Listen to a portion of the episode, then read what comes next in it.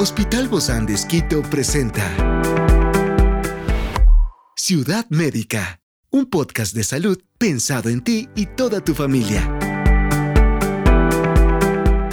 Hoy tenemos a un experto para hablarnos de las loncheras saludables en este regreso a clases de la costa ecuatoriana. Se trata de Johnny Tierra, nutricionista dietista con especialidad en nutrición infanto-juvenil del Hospital Bozán de Esquito.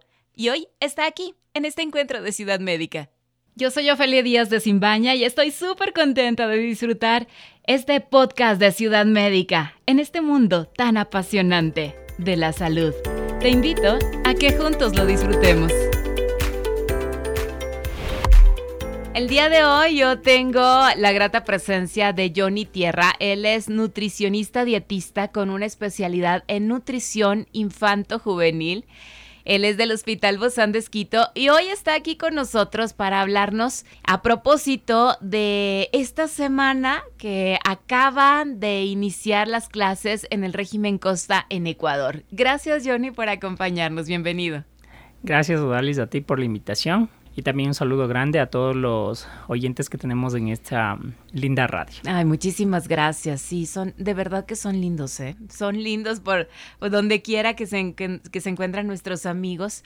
Y bueno, justamente el día de hoy que hablamos de las loncheras saludables en los niños en este nuevo regreso a clases. Primero partimos del concepto de qué es una lonchera saludable. Debemos entender esto porque una lonchera saludable es todo alimento, toda preparación que suele servirse entre los descansos escolares. Es por eso mismo. ¿no? Exacto, es por eso mismo que se conoce como lonchera saludable.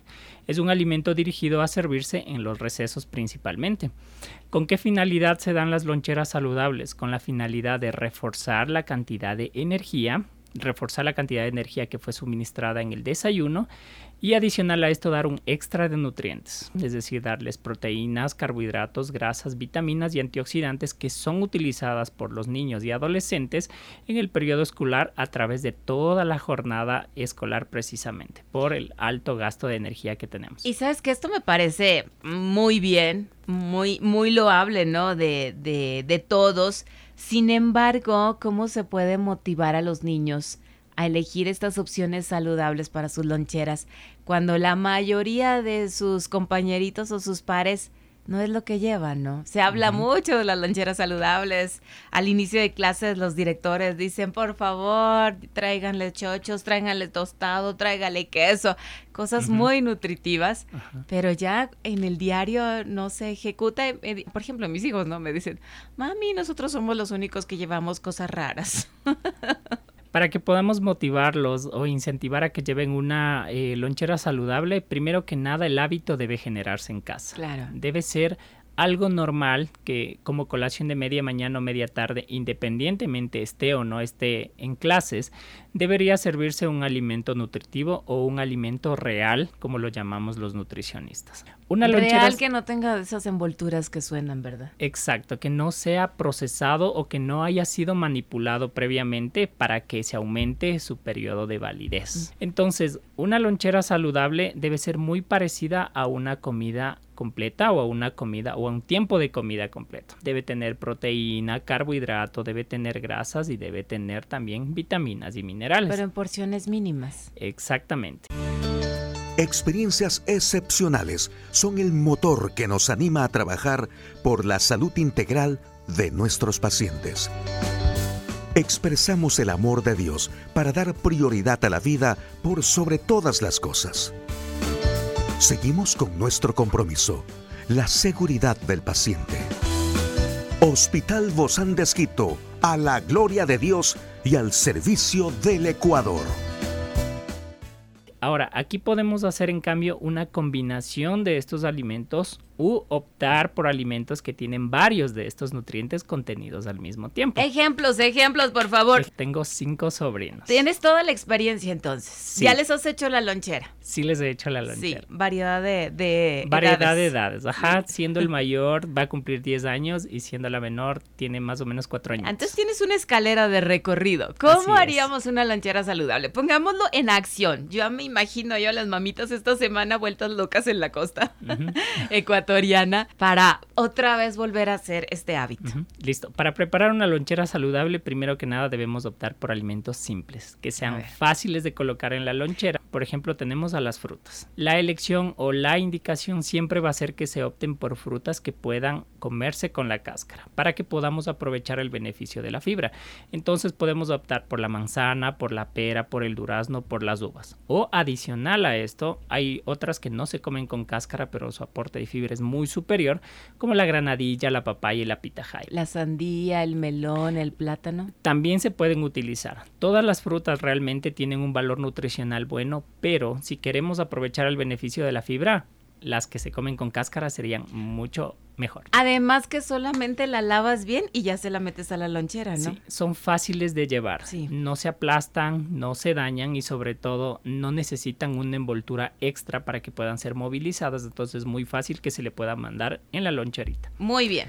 Adicional Punto a esto, número uno ya tenemos la fruta. Exacto. Perfecto. Adicional a esto necesitábamos también proteína, necesitábamos grasa y como ya les hablé de la fibra. Tenemos un alimento, un superalimento que nos cubre con estas tres funciones y son los frutos secos. El maní, las nueces, las almendras o las avellanas. Este es considerado un superalimento porque me da proteína, me da grasas saludables y adicional a esto me da fibra. Entonces es un muy buen alimento para combinarlo o para utilizarlo en conjunto con la fruta. ¿Qué porción llevamos? La porción normal es un puñadito. O si lo vamos a medir en una de mi manita o el de la manita de mi hijo. De la manita del hijo o la manera más sencilla o más estándar podríamos decir es el tercio de una taza. Ah, más fácil así. Independientemente el fruto seco que se utilice, porque obviamente hay frutos secos que son más grandecitos, estos van a llevar menos cantidad, o el maní en cambio que es más pequeño va a requerir un poquito más. Ok, un tercio de taza. Muy bien, ya tengo la fruta y los frutos secos. Sí, y como tercer alimento podemos optar por el yogurt. ¿Ya? Aquí mm. el yogur griego, ejemplo, a comparación del yogur natural, tiene menos cantidad de grasa, pero es muy superior en cantidad de proteína. Entonces, un ¿alguien, ejemplo. Alguien sabes que me decía, no, pero el yogur es lo mismo, cualquier yogur que le pongas. Yo siento que no son más dulces. En cambio, el yogur griego, aun con sabor, no tiene tanto dulce. Sí. El yogur griego es diferente o sus características organolépticas son distintas por la cantidad de proteína que tiene tiene menos grasa, más proteína y es por eso que el yogur griego es más sólido igualmente. no es mm, tan es más cremosito, ¿verdad? Exactamente. Claro. Es más, lo pones de cabeza y no se cae. Exacto. Sí, es más bien como una cremita. Sí. ¿Ya? Entonces es muy rico, es bastante gustoso y a los niños les gusta combinarlo en las loncheras. ¿Sí tendrán pancita para tanto? Yogur, frutos secos y fruta. A eso voy. La combinación de estos alimentos, lo más importante a tener en cuenta es la cantidad. Podemos optar por solo uno de estos tres alimentos o por hacer una ah. combinación de los tres, siempre y cuando se tenga en cuenta la cantidad.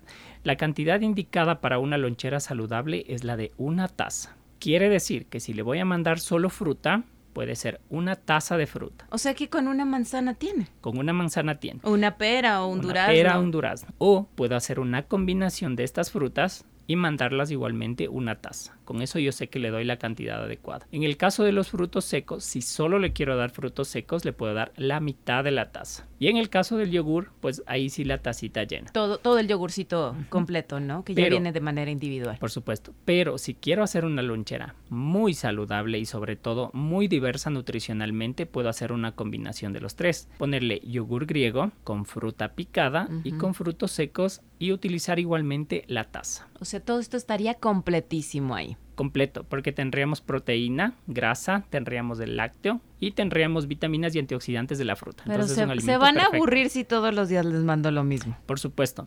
Entonces, como hablamos al principio, las loncheras saludables deben contener los nutrientes específicos, carbohidratos, proteínas, vegetales y grasas. Otra alternativa que es bastante fácil igualmente de realizar y de llevar, sobre todo en la loncherita, son los sándwiches, por ejemplo. Puede mandar un sándwich pequeño que contenga pan, que contenga vegetales, pollo, pavo o pescado. Y adicional a esto, mandarles una botellita de agua, por ejemplo. Sándwich de pescado. Sí, un sándwichito de pescado, de un filete de pescado o de atún. Mucho más rico. Tipo hamburguesa, ¿no? Sería un, como tipo hamburguesa de pescado. Más o menos. Sí. Ajá, un sanduchito. Yo sí les he hecho en casa, pero así como para llevar, no sé si cómo se conserva ese pescadito. No y se frío. daña. Ajá, y no se daña tampoco. ¿sí? Ajá. Le llevamos simplemente con que vaya bien selladito, que no tenga entradas, salidas de aire, no va a tener ningún inconveniente. Y oye, ¿y el típico jamón con queso? Este ¿Qué tipo de sucede con alimentos- eso? Este tipo de alimentos se utilizan como alternativa precisamente para dar variedad a las loncheras saludables, pero no son recomendables consumirlas con mucha frecuencia, debido a que los embutidos tienen un contenido demasiado alto de grasa. Entonces sí nos sirven como alternativa, pero no es la mejor opción. O sea, una vez a la semana sí estaría bien. Incluso menos te lo Ah. recomendaría. Ejemplo, una vez cada 15 días sería lo ideal. Voy a comprar menos jamón en casa. Sí. Ciudad Médica. Podemos optar igualmente No importa qué tipo de jamón sea, jamón de, pa- de pollo, de, de pavo. No, ni de pollo ni de pavo. No debido importa. a que su composición, el embutido como tal, tiene partes o tiene trazas Uy. de alimentos que se utilizan normalmente como desecho. Ni que hablar de las salchichas, ¿verdad? Exactamente. Ay, Entonces, ay. salchicha, jamón, mortadela, prefiere en realidad consumirlo muy poco, porque nutricionalmente no nos beneficia mucho. Mm, ¿Qué hace entonces? Nos aporta mucha cantidad de grasa y mucha cantidad de energía. Innecesaria muchas veces porque la colación escolar como tal, como decía, es un extra a lo del desayuno, más no es una comida realmente. Muchas veces, en cambio, lo que ocasiona este tipo de colaciones, por ejemplo, es que los niños lleguen al almuerzo con No menos quieren, apetito. Sí, no quieren comer. Entonces, estamos retirando nutrientes valiosos del almuerzo por haberle dado una colación excesivamente alta en grasa y en energía. Y esto va a descontrolar o va a desorganizar toda la alimentación. Yo como soy mexicana, yo te tengo que hablar de los famosos taquitos burritos, porque de seguro hay población que también les envía esto, este tipo de colación a sus hijos. ¿Se vale esto? Por supuesto. No se vale. Sí se vale. Porque, por ejemplo, un taquito tiene exactamente los mismos tres grupos de alimentos. En el caso de la tortilla tenemos al carbohidrato, en el caso de la cebollita o los vegetales que La se utilizan tenemos vitaminas y minerales y dependiendo de qué hagamos del taquito, pues tiene también su aporte de proteínas. Se usa Tiene mucho el- pollito, la carne, por el ejemplo. huevo con jamón. Los huevitos, exactamente. se utiliza frijol también. También. Entonces, muy bien, también bastante bien. Aprobado. Sí, por Muy bien. supuesto.